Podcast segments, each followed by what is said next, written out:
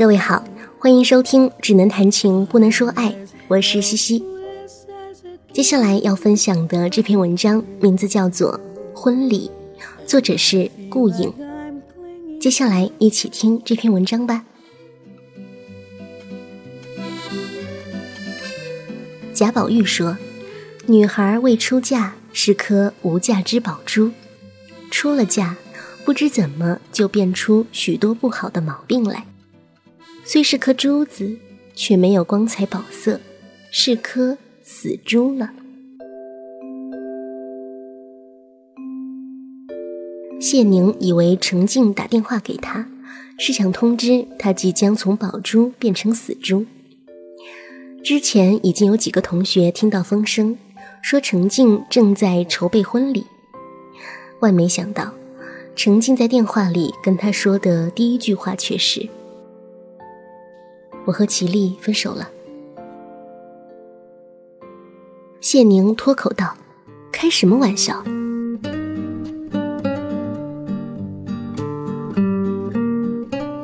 程静和谢宁在大学是同寝室的。至于关系怎么说呢？距离太近难免磕绊，倒是工作后反而亲近了不少，算得上是好朋友。程静的男友齐力是大学时代谈的，谢宁也认识。两人的感情故事一言概之，分分合合，终成正果。每回分手，程静都哭得死去活来，控诉齐力的诸般不是。但齐力一点手，程静又乖乖回头。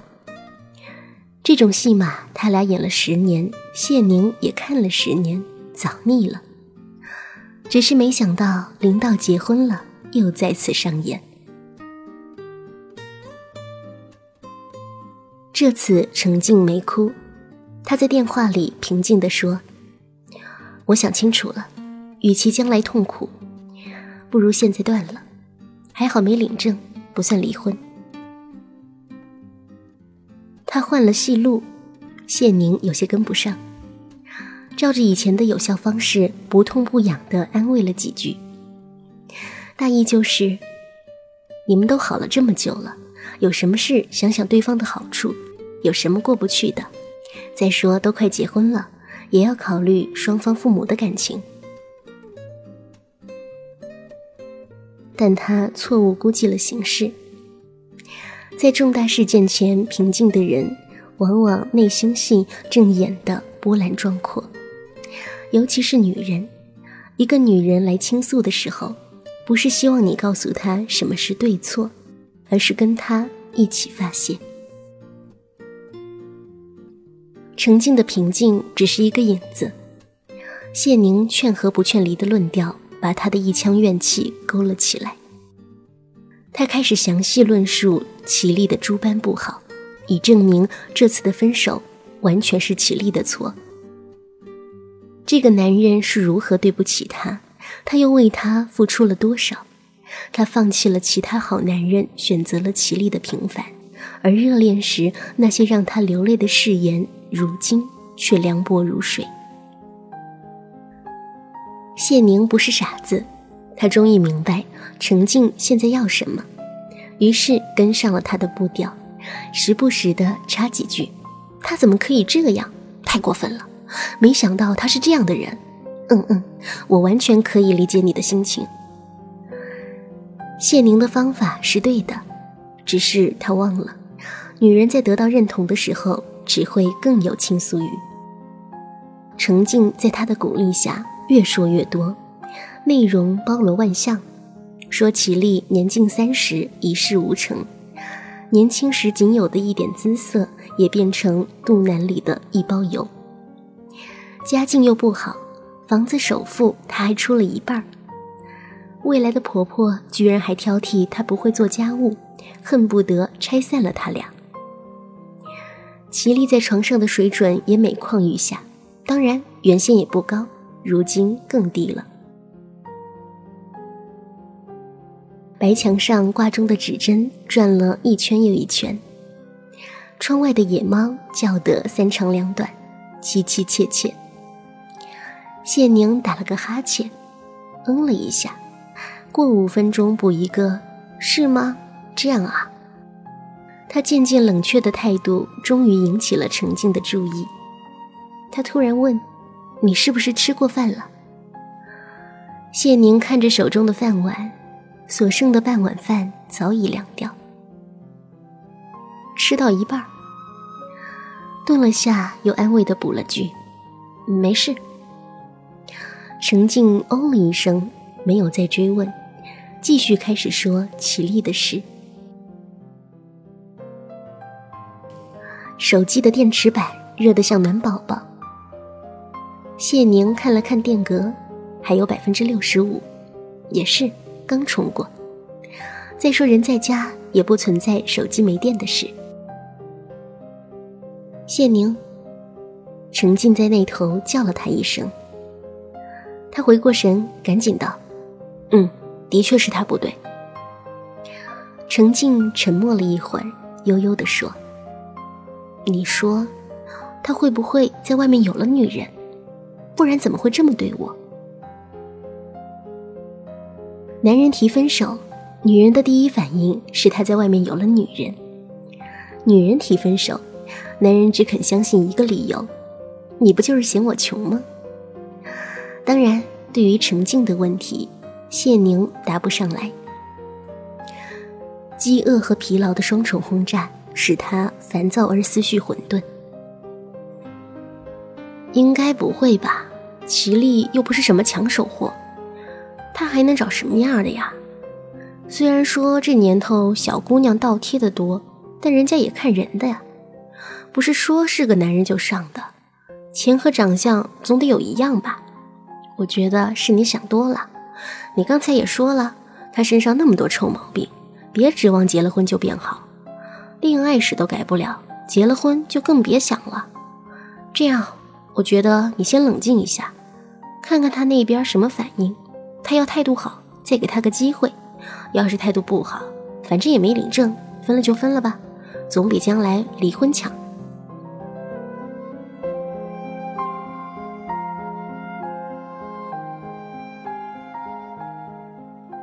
程静突然没了声音，谢宁还以为是手机信号不好，对着那头喂了几声。程静应了声，淡淡道：“也是，行，不打扰你吃饭了，晚点聊。”手机屏显示通话结束，谢宁有些愣，隐约觉得哪里不对劲，回想了下，自己也没说错什么。程静花了两个小时说齐丽没钱没貌没性能力，他只不过是小小配合了一下，应该没事吧。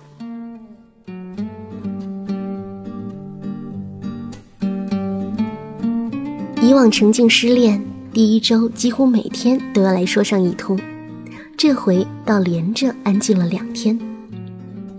谢宁白天忙工作，心里却总挂着他的事。也不知道程静怎么样了，主动打电话问吧，有点三八，也怕被他逮着说个不停，影响工作。想了半天，找出年底送客户的礼物，填上了程静的地址，算是份关怀吧。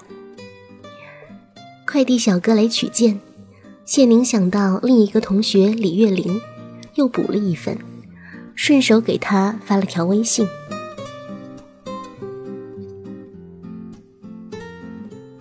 李月玲坐在早教班客厅的沙发上，这是今天她第一次坐下来。本来想好生完孩子就回去上班，哪想到都两年了还在家带孩子，双方父母的身体都不太好，不舍得他们太辛苦，再则自己也放不下，干脆就一直不上班，专心带孩子了。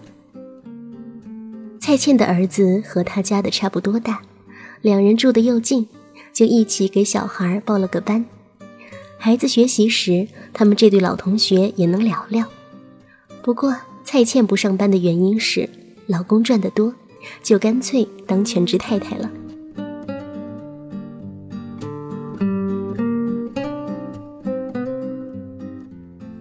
手机亮的时候，他没看到，还是蔡倩提醒他，手机响了。李月玲拿起看了眼，笑道：“是谢宁。”他没说谢宁送卡给他的事。大家都是同学，万一蔡倩听了不舒服，倒不好。蔡倩倒是好奇，问他：“你跟谢宁挺好的呀？我跟他联系不多，也就加个微信，从不聊天。他现在怎么样？还没男朋友吗？”据我所知是没有。你有什么好货吗？介绍给他。我一个已婚妇女能有什么好货？而且，介绍对象这种事我不做的，吃力不讨好。越是大龄女青年越是难搞。像谢宁这样长得不难看，工作也不差，没有男朋友总归是有原因的，要么要求高，要么性格脾气跟别人不一样，否则怎么会找不到？那倒不是，有些事情是缘分吧，碰到了就碰到了。其实我有时候倒蛮羡慕他的，想干嘛就干嘛，想去哪就去哪，生活比我们自由多了。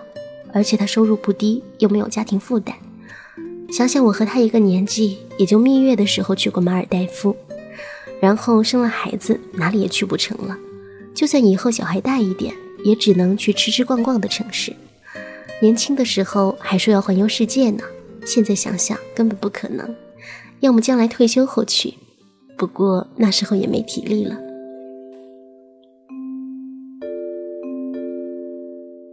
蔡倩抬眼看看李月玲，哭笑不得。你哦，还是那么天真，你以为微信上晒晒就真的自由幸福啦？这种嘛，都是给人看的呀。你说换了是你，你会幸福啊？年纪跟我们一样，同学都结婚了，人家有老公有孩子了。还有谁陪他一起玩啊？平时晒吃喝玩乐，国外旅游，为什么啦？不就是孤家寡人，生活空啊？要谈个男朋友，你看他还往外跑啊？肯定也就买房子结婚了呀。反正我是不羡慕的。旅游什么时候不能去？你真要舍得把孩子扔给公婆，不也就去了吗？你这是身在福中不知福。现在婚姻市场这么夸张，全是剩女。你还真以为他们开心呢？不过要面子罢了。门开了，孩子从早教班里颠颠的扑来。妈妈，妈妈，你看，小手里举了个亮闪闪的五角星。李月玲忍不住抱起他亲了一口。哇，好漂亮的星星哦，真了不起。也许蔡倩说的也不无道理。如果真让他选，他还是要现在的生活，有女万事足。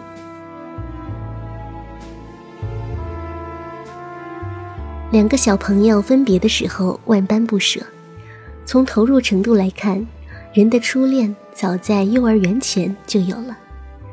孩童时期，每一个我都是宇宙的中心，肯把喜欢的东西分享给对方，就已经突破了天然的本性。比结婚肯在房产证上加名字还伟大。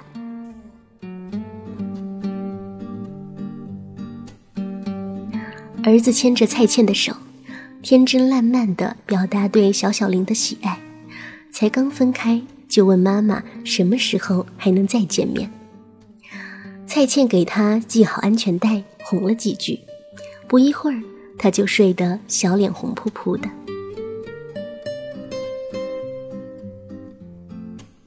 老公明天一早要去欧洲出差，晚上回家很准时。蔡倩给他做了几道他爱吃的菜。入睡前，趁着心情好，他摩挲着他的胸膛，柔声道：“再过两个礼拜就是程静结婚，朱云云也要去的，所以上次提的卡地亚手表，帮我带回来好不好？比国内要便宜一万五，我小心点带。”好好保存，将来还能升值。今年的结婚周年礼物我就不要了。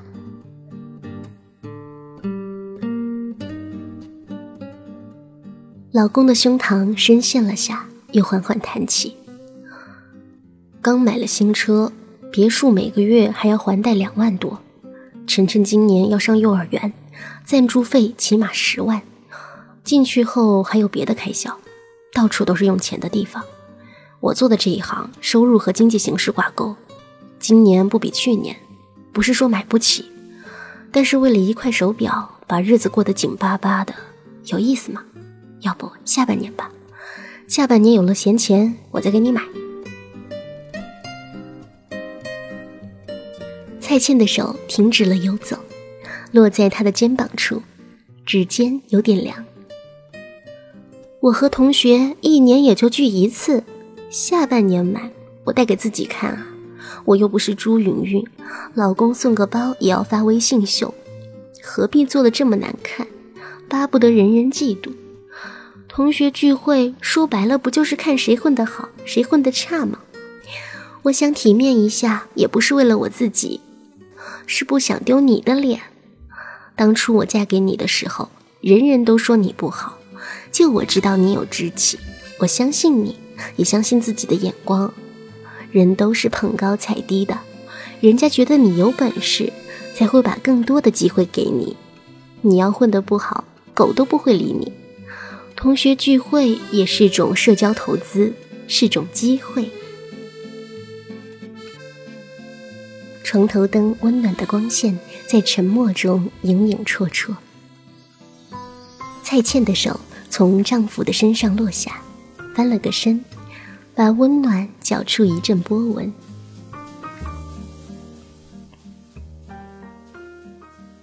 老公的叹息声响起：“好了好了，我会带回来的，早点睡觉，别不开心了。”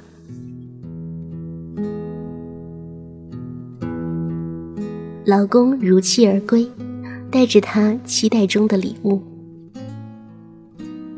第二天又是晨晨早教班的课程，蔡倩将手表戴起，她可不想到了婚礼那天才戴出来，搞得像新年穿新衣一样。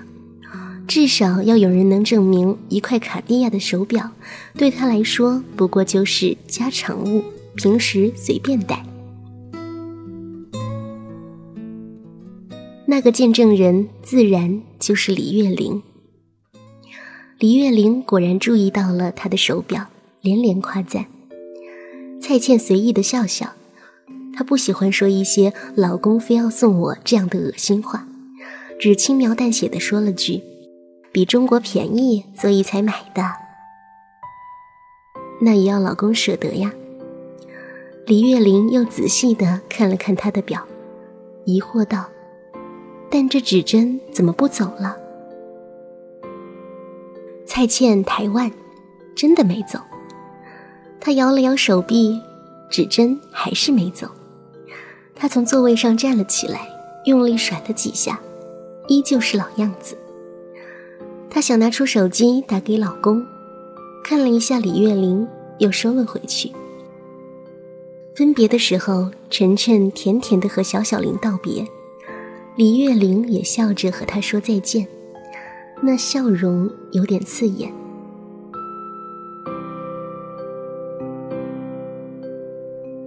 小小玲今天又拿了两个五角星，李月玲回到家照常给五角星拍了照，又给女儿照了好多张可爱的照片，录了一段她跳小苹果的视频，心满意足的发到微信上。看到红圈圈加一跳出来，就快速点开回屏。想到刚刚蔡倩离开时的脸色，不禁又有点担心。应该不会吧？这么金贵的表，怎么可能买来就是坏的？他点开谢宁的名字，发了一条微信：“Dear，我今天和蔡倩碰头，好像说错话了。”谢宁刚到家，正躺在沙发上翻微信圈。李月玲又在晒娃了，每周至少三晒。现在她的朋友圈结婚生子的都把头像换成了孩子，每天朋友圈里跟刷屏似的，全是孩子的照片。俗话说一孕傻三年，他觉得傻倒还好，瞎才是真的。一旦升级为父母，立即丧失美丑辨别能力。不管自家孩子长什么样，都是最漂亮、最聪明的，非得要全天下人都看到，也不管别人想看不想看，要不要看。那一张张小脸洋溢着，都等着一句“来夸我呀”。谢宁敲着脚，手指违心的移到丑孩子的下方，一按，点了个赞。李月玲的头像像是感应般的跳到前排，她吓了一跳，这反应也太快了。怎么啦？她快速进入。他今天戴了块卡地亚的手表，但我看着指针没走，就问他了，结果他脸色变得好难看呢。算了，别多想了，你也是好意，万一表有问题，早点提醒也是好的。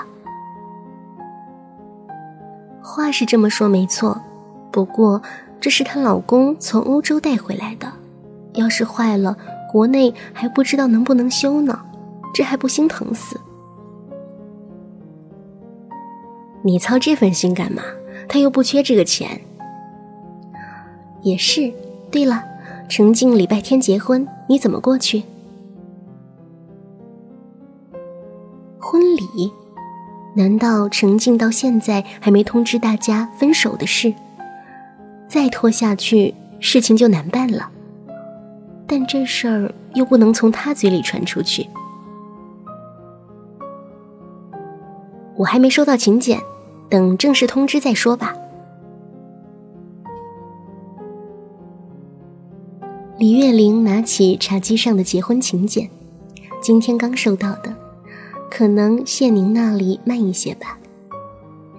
朋友圈上不断跳出的红色数字，好多人夸小小玲聪明可爱。她扬着嘴角一一回复。结婚前不懂当妈的心。现在才觉得，孩子才是自己最大的骄傲。但每次都评论的蔡倩却静悄悄的，直到第二天还是没有动静。黎月玲倒是真有些担心得罪她了，只是不好开口，就找了个由头。程静的请柬收到了吗？你带孩子一起去吗？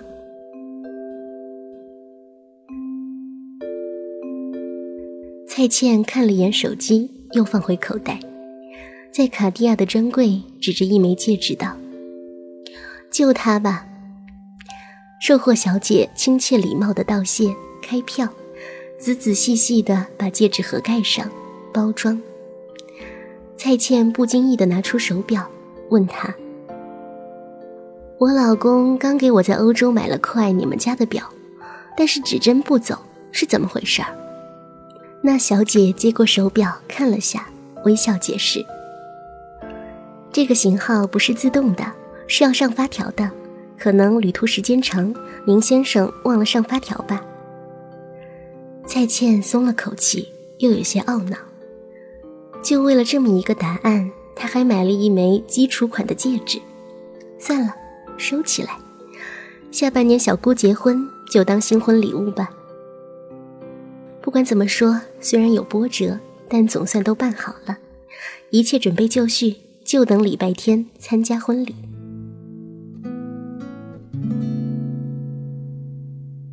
星期天是个黄道吉日，一早小区里就是爆竹声阵阵，结婚的人不少。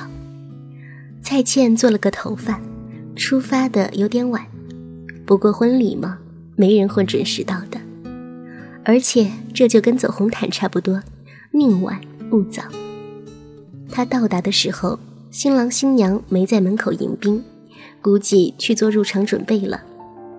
李月玲半小时前发微信说是第五桌。他走进礼堂，远远的就看到朱云云笑意盈盈的在聊天，边上是她的丈夫。